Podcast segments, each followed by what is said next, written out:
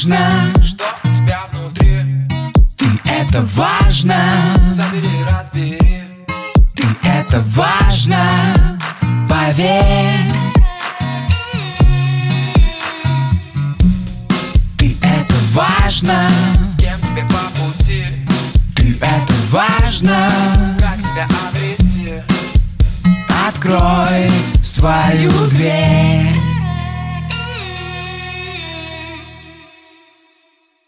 Добрый день, дорогие друзья! Я, Мицкевич Елена, практикующий психолог, рада приветствовать вас на своем подкасте «Ты – это важно».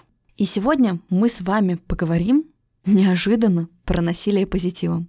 В прошлый раз мы говорили о том, как принимать себя, как прекратить вечную критику в своей голове и научиться воспринимать себя тепло и с любовью. И знаете, когда я говорю о принятии себя, Люди зачастую очень однобоко воспринимают это понятие. Им кажется, что принятие — это замечание и проживание ну, каких-то теплых, позитивных чувств. Но нет, зачастую намного больше добра разрешить себе грустить, разрешить себе испытывать сложные чувства, не насилуя себя позитивом. Почему позитивное мышление не работает и когда?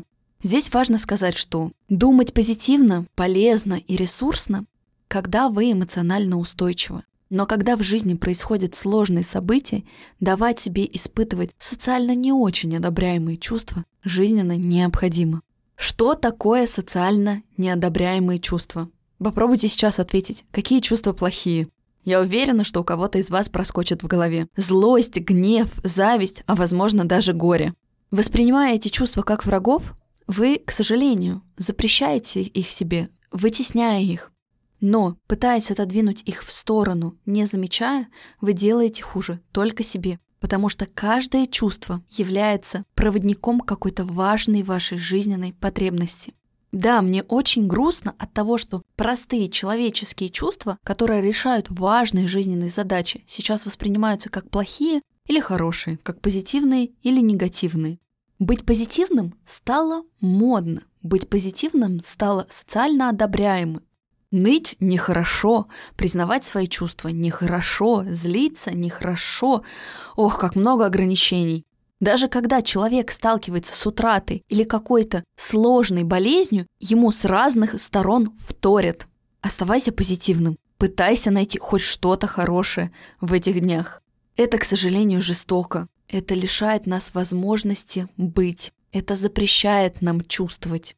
Это говорит лишь о том, что наш оппонент сам не выдерживает эти сложные чувства. И, к сожалению, да, мы это делаем с другими, мы это делаем по отношению к себе. Но еще дедушка Фрейд говорил, что подавленные эмоции не умирают, их заставили замолчать. И они будут фонить вам через бессознательное, через какие-то теневые процессы и иметь власть над вами.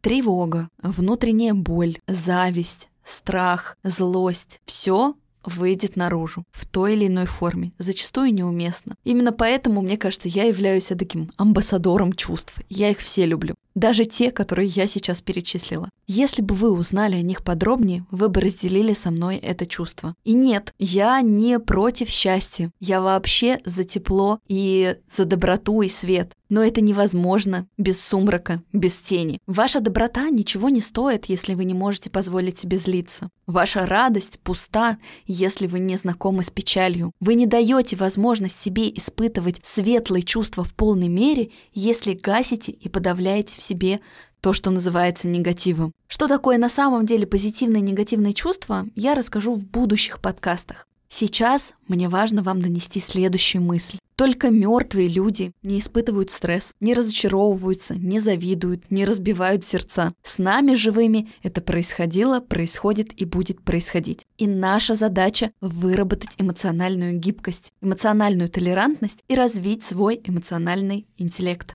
Ведь именно радикальное принятие наших чувств, абсолютно всех, даже сиюминутных, является залогом вашей эмоциональной устойчивости и настоящего счастья. Именно они отзеркаливают нам наши ценности и созидают нам путь к нашему истинному «я». Но что делать? С чего начать? Можете вы меня сейчас спросить. Попробуйте в момент, когда вы столкнетесь с какой-то сильной эмоцией, не пытаться найти какой-то выход, не пытаться сразу ее урегулировать, а попробуйте посмотреть ей в глаза. Ментально, безусловно. О чем она вам говорит? Зачем она пришла? Понаблюдайте за ней, побудьте в моменте. Не убегайте от злости, не убегайте от зависти. Разрешите сказать себе «Да, я так чувствую. Да, я тебя вижу. Да, мне грустно, и я могу быть в этом состоянии. Любое чувство не навсегда, если вы даете себе его прожить.